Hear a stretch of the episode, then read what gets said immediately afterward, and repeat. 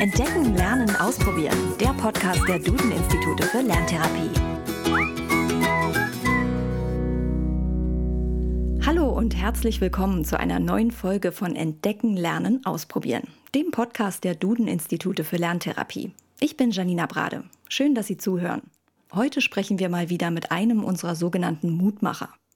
So nennen wir Menschen, die ihre Lernschwäche überwunden haben und auf diese Art anderen Betroffenen Mut machen. Und so eine Mutmacherin ist Livia. Sie ist 28 Jahre alt. Als Kind wurde bei ihr eine Leserechtschreibschwäche festgestellt. Daher fing sie in der vierten Klasse mit einer Lerntherapie an. Heute ist sie hochschwanger und schreibt gerade an ihrer Doktorarbeit in Psychologie. Sie hat uns verraten, dass sie die Schwierigkeiten beim Lesen und Schreiben auch nach all den Jahren weiterhin begleiten. Wir haben uns online verabredet. Sie hat es sich dabei zu Hause auf dem Sofa gemütlich gemacht, wir im Homeoffice. Hallo Livia. Hallo. Ja, Livia, wir haben ja schon vorher miteinander telefoniert und ähm, da ja auch schon etwas länger und haben uns natürlich gleich schon aufs Du geeinigt. Deswegen würde ich mit dem Du einfach mal weitermachen, wenn es für dich okay ist. Sehr gerne, ja. Wie fühlst du dich denn so als Mutmacherin? Du hast ja dann die, die Leserechtschreibschwäche ja quasi überwunden, die du als Kind hattest. Wie, wie fühlt man sich denn so als Mutmacherin bezeichnet zu werden? Ähm, ich, ich freue mich total über das Projekt und äh, freue mich da auch als Mutmacher auftreten zu können, weil ich hoffe, dass wir auch durch das Projekt Kindern und Betroffenen Mut machen können und natürlich auch Lehrer und Eltern für das Thema sensibilisieren können. Aber genau, vielleicht auch, was mir relativ wichtig ist, dass, ähm, dass ich das Gefühl habe, dass die Leserechtschreibschwäche, dass ich die, die Schwierigkeiten vielleicht überwunden habe aber dass sozusagen das nicht weg ist. Also auch jetzt merke ich es halt trotzdem noch im Alltag und wende sozusagen die Regeln an, die ich gelernt habe und so. Ich glaube, es ist so, dass Außenstehende das nicht mehr wirklich merken würden, aber genau, ich merke es halt trotzdem noch. Ja. Wie äußert sich das, wenn du das im Alltag merkst? Mm, also, wenn ich halt zum Beispiel ganz schnell irgendwas schreiben muss oder so, wo ich weiß, dass das kein anderer lesen muss, dann sind da, glaube ich, schon noch äh, Rechtschreibfehler drin. Oder auch, ähm, ja, zum Beispiel, wenn ich einfach was bei Word oder sowas schreibe, merke ich halt ja auch, dass da immer noch mal ein Fehler drin ist. Ähm, was aber ja überhaupt nicht schlimm ist, weil durch die Rechtschreibprogramme und sowas, ähm, genau, das ja gut lösbar ist. Ja, so kleine ja. Fehler sind ja auch völlig menschlich, passiert mir ja auch. Genau, genau. Ja, das ähm, ist, glaube ich, auch, also für mich ist es wirklich völlig in Ordnung.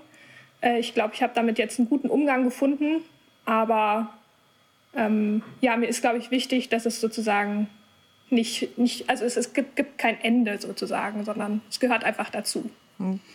Du hast dich quasi ja. dann damit arrangiert und abgefunden. Mit ja. der Lerntherapie ja. dann natürlich auch gelernt, damit umzugehen. Genau, einfach Hilfsstrategien bekommen. Genau, dann kommen wir nämlich gleich mal zurück in die Anfänge. Ja. Ähm, Weißt du denn noch, ich weiß, es ist ja wirklich lange her, wann du gemerkt hast, dass du beim Lernen Schwierigkeiten hattest? Mhm. Also so richtig nicht mehr ganz, aber ich weiß, dass ich in der zweiten Klasse dann natürlich, wenn wir Diktate geschrieben haben oder so, gemerkt habe, dass es einfach nicht den Lernerfolg gab, den ich in anderen Fächern hatte. Also auch wenn ich für Diktate oder sowas geübt habe, ja, zeigte sich das eigentlich nicht in der Rechtschreibung oder so. Und ähm, so richtig deutlich, glaube ich, dann auch für meine Eltern wurde es dann in der vierten Klasse, als ich äh, ja was geschrieben habe und ähm, meiner Mama das gezeigt habe und sie meinte, ja, das äh, kann sie nicht richtig gut lesen. Und ich hab, war ganz verwundert und habe mich gefragt, warum denn jetzt nicht, weil es für mich einfach wichtig war, dass alle Buchstaben in dem Wort enthalten sind. Aber die Reihenfolge war mir relativ egal. Mhm. Und das macht es natürlich für Außenstehende schwierig, das Wort dann zu lesen, wenn man erstmal die richtige Reihenfolge äh, ja, herausfinden muss. Genau. Und ähm, genau, also so richtig deutlich wurde es dann in der vierten Klasse, wo dann die Leistungen in Rechtschreibung und im Lesen nicht mehr zu den anderen Leistungen gepasst haben. Ja.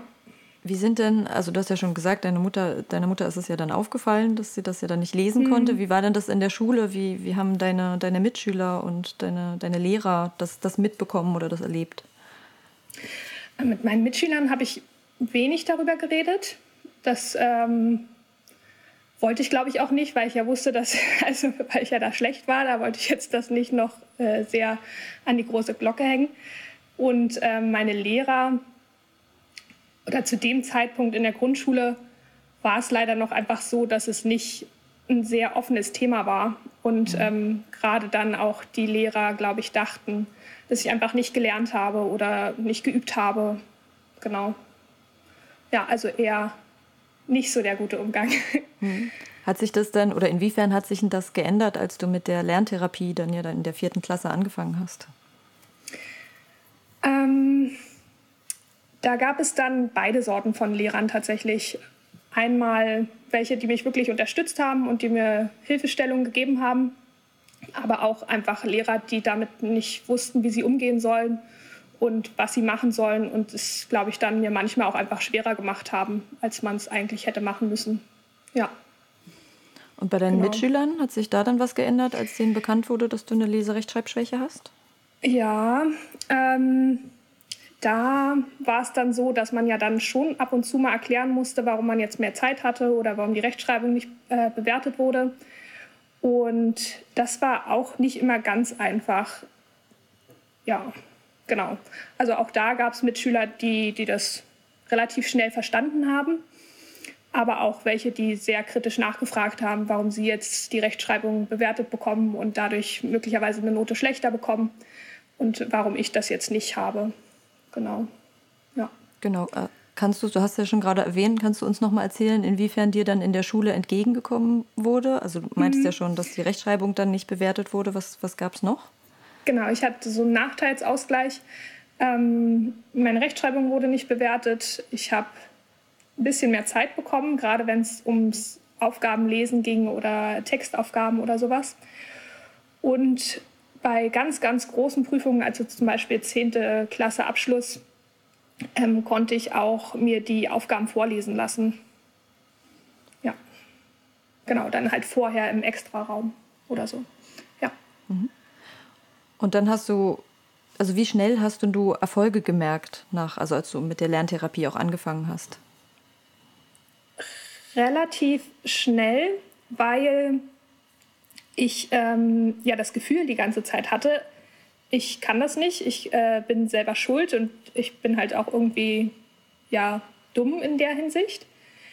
Und ähm, durch die Lerntherapie habe ich dann, glaube ich, einfach erfahren, dass ich auch was machen kann. Also dass ich nicht an meinem Schreibtisch sitzen muss und das Wort tausendmal einfach schreiben muss, sondern dass es Wege gibt, die Sprache anders zu lernen und anders auch das Schreiben zu lernen.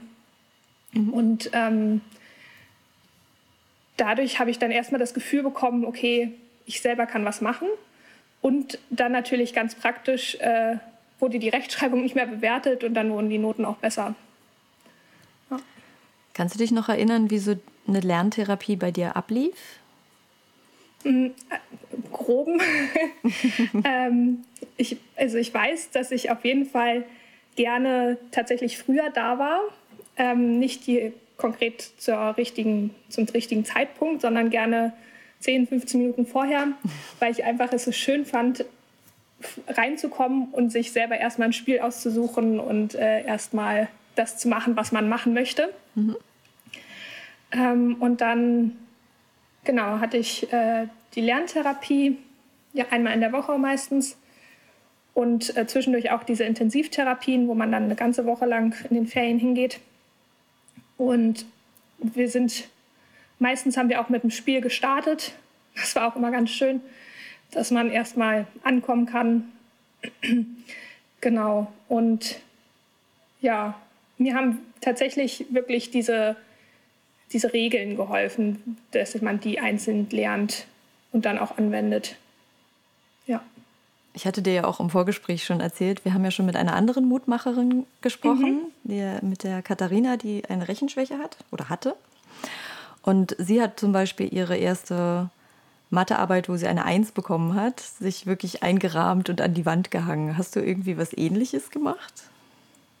Ich konnte mich tatsächlich nicht mehr ganz daran erinnern, aber im Gespräch mit meinen Eltern ähm, hatte ich dann erfahren, dass ich wohl auch ganz stolz nach Hause gekommen bin ähm, und eine Eins in Sachkundeunterricht äh, hatte. Und da wohl ganz, ganz stolz war, weil ich das erste Mal eine Eins bekommen habe, weil die Rechtschreibung einfach nicht bewertet wurde. Sonst war, wurde halt immer einfach die Rechtschreibung abgezogen und damit mhm. war es einfach immer eine Zwei. Und ich konnte einfach nie sozusagen sagen, ich habe meine beste Leistung gezeigt. Und ähm, da hatte ich, genau, da war ich wohl ganz stolz auf meine erste Eins in Sachkunde in der Arbeit und habe die stolz präsentieren können. ja. Du hast ja schon am Anfang ein bisschen erzählt, wie es dir heute geht, aber nochmal wirklich in dich reingehorcht. Wie geht es dir heute? Ähm, mir geht es gut. Ich bin wirklich froh, dass ich meinen beruflichen Werdegang so finden konnte und den auch so selber aussuchen durfte. Und bin ja wirklich dankbar auch für alle Unterstützung äh, seitens von meinen Eltern und seitens auch vom Duden, die mir einfach den Weg auch ermöglicht haben. Und genau, ich habe ja vorhin schon so ein bisschen angedeutet, dass es mir halt trotzdem wichtig ist, dass es sozusagen das immer noch dazugehört, dass es auch für mich in Ordnung ist, dass es dazugehört. Gerade wenn ich zum Beispiel aufgeregter bin oder so, dann, dann ist es halt einfach so, dass ich gerne vorher einen Text lese, bevor ich den laut vorlese oder so. Mhm. Also das kommt einfach immer noch hoch. Aber das finde ich auch in Ordnung und es nimmt einfach nicht mehr die zentrale Rolle ein. Und ich habe, glaube ich, Hilfsstrategien und so gefunden, und auch einen Umgang damit gefunden, wie ich damit gut klarkomme. Genau. Ja. Und du hast ja Psychologie studiert und schreibst mhm. quasi ja auch gerade an deiner Doktorarbeit. Ähm, wie sind sonst so deine Zukunftspläne? Genau, die würde ich, also meine Doktorarbeit würde ich gerne äh, fertigstellen irgendwann. und ähm, mache nebenbei noch die Ausbildung zum Psychotherapeuten und wird dann irgendwann gern auch eine eigene Praxis haben wollen. Ja, aber das ist, das ist noch ein kleiner Weg, der da vor mir liegt, ja. Hast du in der Zeit des Studiums auch irgendwie deinen Kommilitonen oder den Professoren und Professorinnen kommuniziert, dass du eine Leserechtschreibschwäche hattest? Mhm. Ähm, meinen Kommilitonen, also Ausgewählten, mit denen ich wirklich viel zu tun hatte, die wussten es dann äh, nach einer Weile Genau, weil das ist tatsächlich auch eine Hilfsstrategie von mir, dass ich dann versuche, damit einfach offen umzugehen, um da mir auch einfach Hilfe dann einholen zu können. Mhm. Meinen Professoren habe ich es nicht gesagt. Ich hätte es theoretisch sagen können und auch da sozusagen ähm, mehr Zeit in Anspruch nehmen können für die Prüfung und so weiter. Das habe ich ähm, in meinem Studium jetzt nicht gemacht, weil ich das Gefühl hatte, es ist okay für mich. Mhm. Ich komme auch so ganz gut klar. Genau. Aber theoretisch besteht die Möglichkeit. Okay. Dann hast du ja auch äh, eine Ausbildung zur Mathematik-Lerntherapeutin gemacht. Wie, wie bist du denn dazu gekommen? Genau, ich wollte, ich wollte ähm, während des Studiums halt auch ein bisschen arbeiten und habe geguckt, was ich machen kann und ja, bin relativ verbunden noch mit dem Duden und habe dann gedacht, dass das eigentlich eine gute Möglichkeit ist, auch anderen Kindern was mitzugeben und habe mich dann als äh, Mathe-Therapeutin ausbilden lassen und habe dann auch tatsächlich ähm, ja, als Mathe-Therapeutin gearbeitet für eine gewisse Zeit. Finde es immer noch sehr spannend und bin tatsächlich auch traurig, dass es im Moment nicht äh, gut passt, aber es ist einfach Zeit, ein Zeitfaktor, der da eine Rolle spielt. Ja. Mhm. Meinst du, es hat dir dann da auch geholfen, dass du, dass du Erfahrungen mit Leserechtschreibschwäche hast, dass du dann mit Kindern mit äh, Rechenschwäche zusammengearbeitet hast? Ich glaube, ich weiß, wie sich der Gegenüber dann gefühlt hat oder also in einer gewissen Weise natürlich. Aber ähm, ich wusste sozusagen, wie ich mich auf, de, in, auf der Seite gefühlt habe und vielleicht das ein bisschen, dass ich, ja, aber also ja, genau. Kannst du dir vorstellen, wie es gewesen wäre, wenn du damals keine Hilfe bekommen hättest, also keine Lerntherapie gemacht hättest? Hm. Ähm, also ja, ich glaube, ich wäre einfach nicht da, wo ich heute wäre, ganz klar, weil es einfach leider so ist, dass in unserer Gesellschaft das Lesen und das Schreiben sehr wichtig ist und sehr zentrale Bestandteile einfach sind. Und dass es in vielen Köpfen halt auch so verbunden ist, dass wenn man lesen und schreiben kann, dann kann man was und dann ist man intelligent. Und wenn man das halt nicht kann, dann ist man halt nicht sehr intelligent. Und dann ganz klar die Noten. Also ich hätte niemals die Noten erreicht, die ich jetzt erreicht habe und hätte deshalb niemals zum Beispiel ein Abitur machen können oder im Studium sein können, beziehungsweise den Studiengang, den ich haben wollte. Mhm. Und hätte deshalb, ja, ich weiß nicht, was ich gemacht hätte, aber äh, ich wäre auf jeden Fall nicht da, wo ich jetzt bin. Mhm. Ja. Was würdest du denn Kindern, die Probleme mit dem Lesen und Schreiben haben, aber nicht wissen, dass sie eine Leserechtschreibschwäche haben, was würdest du ihnen raten? Was gibt es etwas, was du aus heutiger Sicht vielleicht auch anders machen würdest? Hm. Ich, ich würde versuchen, ihnen Mut zu machen und auch ihr Selbstvertrauen trotzdem zu stärken und ihnen sagen, dass es äh, jeder irgendwo eine kleine Schwäche hat und äh, keiner sozusagen überall gut sein kann und äh, dass es ja eine Zeit gibt, wo Lesen und Schreiben nicht mehr die zentrale Rolle im Leben einnehmen muss, wie es jetzt gerade in der Schule irgendwie den Eindruck hat. Das ist ja sehr, sehr wichtig und ein sehr zentraler Bestandteil in der Schule gerade. Ähm, hast du zum Schluss vielleicht noch einen Tipp für Eltern mit einem lernschwachen Kind? Äh, ich würde ihnen, glaube ich, gerne Mut machen, sich wirklich Hilfe zu suchen, wenn sie das Gefühl haben, dass irgendwie einfach die Leistungen von anderen Bereichen mit den Leistungen von, sei es nun Mathe oder Leserechtschreibung, auseinandergehen, dass sie sich da wirklich Hilfe suchen und auch den Mut aufbringen, äh, sich da Hilfe einzuholen. Aber auch, dass sie ja, geduldig sind mit den Kindern und für die Kinder da sind. Ich glaube, ja, sie brauchen viel Unterstützung auch von den Eltern. Ja. Und die hast du damals genau. bekommen, oder? Ich, äh, genau, ich, ich bin in der glücklichen Lage, dass meine Eltern wirklich die ganze Zeit hinter mir standen und da wirklich sehr darum gekämpft haben, dass ich die Hilfe bekomme und die Hilfe dann auch umgesetzt wurde. Das war nicht immer sehr einfach, weil es halt gerade in der Zeit noch so ein unbekanntes Thema war. Mhm. In der Grundschule, aber dann auch in der weiterführenden Schule war ich eine der ersten, die auch diesen Nachteilsausgleich in der weiterführenden Schule hatte. Und da mussten meine Eltern auch wirklich darum kämpfen, dass dieser durchgesetzt wurde. Da bin ich ihnen sehr dankbar. Genau. Mhm. Äh, dankbar bin ich dir auch für das sehr, sehr interessante Gespräch. Ich wünsche dir viel Erfolg mit der Doktorarbeit und natürlich auch mit deinem ersten Kind. Dankeschön. Das war Livias Geschichte. Auch wenn sie immer mal wieder kleine Schwierigkeiten hat, kennt Livia dank der Lerntherapie die richtigen Strategien, um damit umzugehen. Sie zeigt, dass man sich mit einer Leserechtschreibschwäche arrangieren kann, beziehungsweise, wie Livia so schön gesagt hat, man kann eine Zweckgemeinschaft damit eingehen. Ihr hat in der Schule vor allem der sogenannte Nachteilsausgleich und der Notenschutz geholfen. Also zum Beispiel, dass ihre Rechtschreibung nicht bewertet wurde und sie mehr Zeit bei der Bearbeitung von Aufgaben hatte. Was genau der Nachteilsausgleich und der Notenschutz ist, wer ihn bekommt und was alles dazugehört, das erfahren Sie in einer der kommenden Folgen. Wenn Sie nun auf noch einen Mutmacher Lust haben, dann hören Sie doch mal in Katharinas Geschichte rein. In Folge 6 haben wir mit der Architekturstudentin über ihre frühere Rechenschwäche gesprochen. Haben Sie noch Fragen, Probleme oder Themenwünsche rund um das Thema Lerntherapie? Dann schicken Sie uns eine E-Mail an podcast.duden-institute.de.